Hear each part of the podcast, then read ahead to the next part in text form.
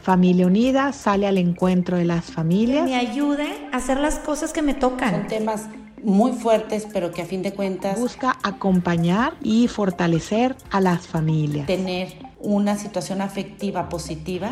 Y así Familia Unida se acerca a las diferentes etapas de la vida.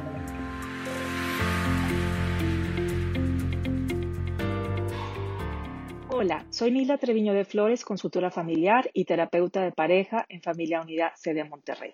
Gracias a Familia Unida Internacional por invitarme a participar en este podcast acompañándote en tu vida que titulo Espantapájaros. Yo, reflexionando en la función de un espantapájaros, que es espantar a las aves que se acercan a la cosecha, me pongo a pensar cuántas veces nosotros podemos parecernos a él alejando o espantando a las personas que tenemos a nuestro alrededor con nuestros actos, gestos y palabras. Aunque esto aplica con todas las personas con las que convivimos diariamente, yo los invito a prestar especial atención a la relación que tenemos con la persona más cercana a nosotros, nuestro cónyuge. Pudiera parecer que relacionarnos con él o ella es muy fácil, pero la realidad es que no es así de simple.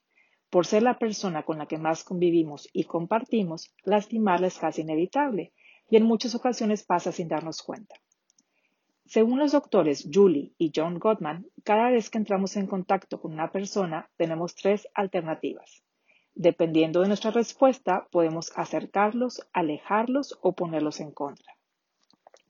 El acercarse implica una respuesta positiva, como por ejemplo responder amistosamente o ofrecer ayuda. Alejarse implica no responder en absoluto, ignorar el llamado donde no hay interés ni voluntad de conexión. Y ponerse en contra sería responder con una crítica o enojo. En el día tenemos infinidad de oportunidades para conectarnos y acercarnos con los demás. Nos acercamos cuando iniciamos una conversación, expresamos una necesidad, llamamos para saludar o ver cómo están, cuando sonreímos repentinamente, tenemos contacto físico por medio de una caricia o un abrazo, hacemos algo que a él o a ella le gusta, le ayudamos con alguna tarea del hogar o tenemos algún detalle. Pudiéramos pensar que el ser neutral no perjudica, pero la realidad es que cuando se convierte en una respuesta repetitiva, aleja. Estamos invalidando a la persona. Alejamos al otro cuando ignoramos, cuando nos quedamos en silencio y no prestamos atención. El ignorar es actuar como si la otra persona no existiera, le damos a entender que lo que estamos haciendo es más importante que él o ella.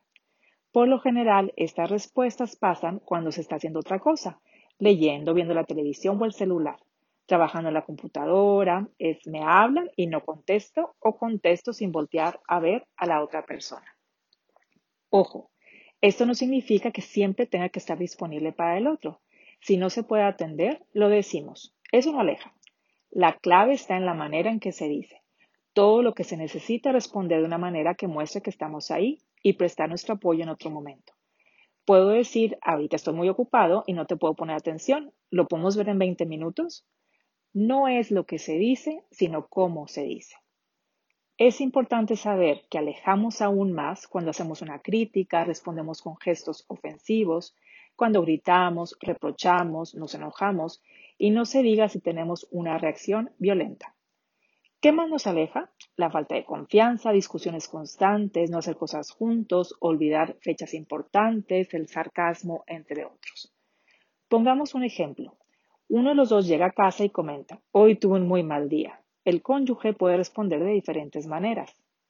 Ay, tú te lo buscaste porque desde la mañana te fuiste de muy mal humor. Con esa respuesta lo pongo en contra. O puede contestar, ah, ¿pudiste comprar el pan que te pedí?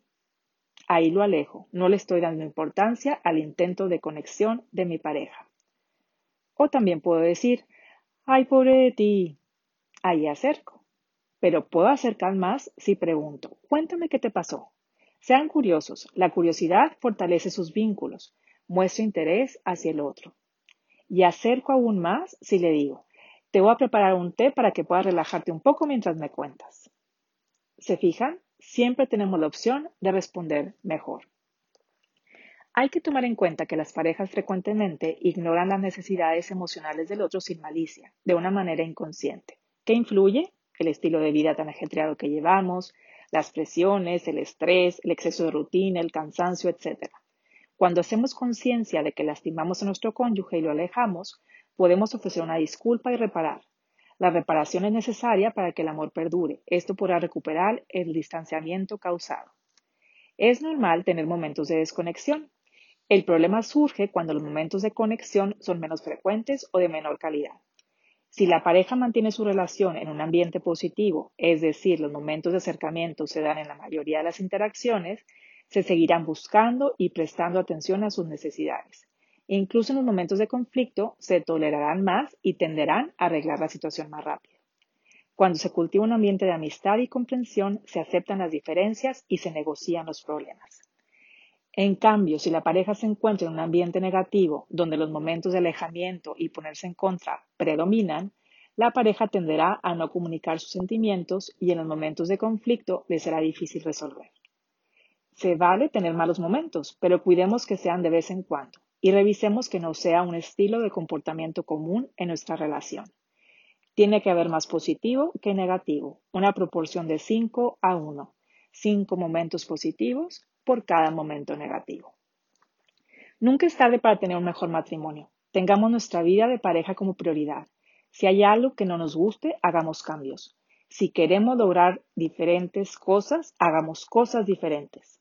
Comencemos con hacerlo consciente. Identifiquemos todas las oportunidades que se nos dan en el día.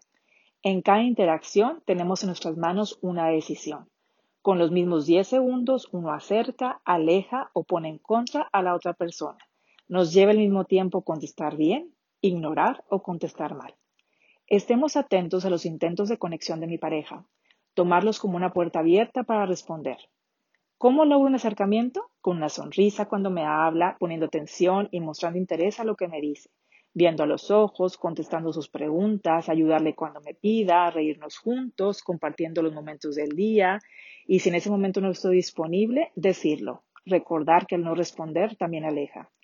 Acercarse no implica estar de acuerdo con todo lo que nuestro cónyuge nos diga. Es válido tener otra opinión, pero podemos escuchar con atención y buscar entender el punto de vista de mi pareja respetando las diferencias. ¿Qué hacer si siento que nos faltan momentos de conexión? Provoquemos oportunidades para dedicarnos tiempo, siendo cariñosos, diciendo te quiero frecuentemente, poniendo especial atención en la manera en que nos saludamos cuando nos levantamos, en cómo nos despedimos, los mensajes que nos mandamos durante el día, admirar y ver lo bueno que hace nuestro cónyuge, haciendo cosas divertidas juntos, teniendo nuestros momentos solo de pareja, pidiendo las cosas de buena manera, dando las gracias cuando hacen algo por nosotros, etc. Todas nuestras acciones del día cuentan, todo suma. Hagamos pequeñas cosas positivas con frecuencia e iremos forjando una relación más sólida. El acercamiento invita a más acercamiento. Busquemos acercarnos en lugar de alejarnos, apoyarnos en lugar de ignorarnos. Cuando tenemos una respuesta consciente o inconsciente que, no demuestra interés o voluntad de conexión con nuestra pareja, le estamos cerrando la puerta. ¿Qué hacer cuando nuestro cónyuge sintió que le dimos la espalda? Cuando esos momentos de indiferencia, alejamiento se acumulan, debemos aceptar la responsabilidad en el fallo y reconocer nuestra parte de culpa, pedir perdón y reparar para reducir el distanciamiento. Algunas ideas serían buscar arreglar lo que se dejó de hacer, ofrecer disculpas por lo que se dijo o no se dijo, preguntar qué puedo hacer para mejorar las cosas, escuchar con empatía sin ponerse a la defensiva, dar muestras de afecto, tener una expresión física o verbal de cariño y aprecio a pesar del mal momento, un apretón de manos, un abrazo, etc. Podemos comprometernos a realizar un cambio positivo en el futuro para evitar que vuelva a suceder y aprovechar para reforzar el sentimiento de unión que existe entre los dos. El reparo y las reconciliaciones son el salvavidas que las parejas tienen a su disposición. En el matrimonio las pequeñas cosas son las grandes cosas. Pongamos ese pequeño extra cada día. Ya para terminar, te invito a reflexionar con cómo te comportas la mayoría de las veces con tu esposo y esposa. ¿Invitas al acercamiento o eres compañero de trabajo de espantapájaros espantando y alejando? Piensa en un pequeño cambio que puedas hacer, ya sea para acercar al otro, para tener más momentos de convivencia o reparar si hubo alguna discusión o desacuerdo. La relación matrimonial necesita dedicación. Como mencioné, es cuestión de prioridad. Recuerda, tenemos los mismos 10 segundos para escoger cómo responder. La decisión está en tus manos. Asegúrate de tomarla mejor.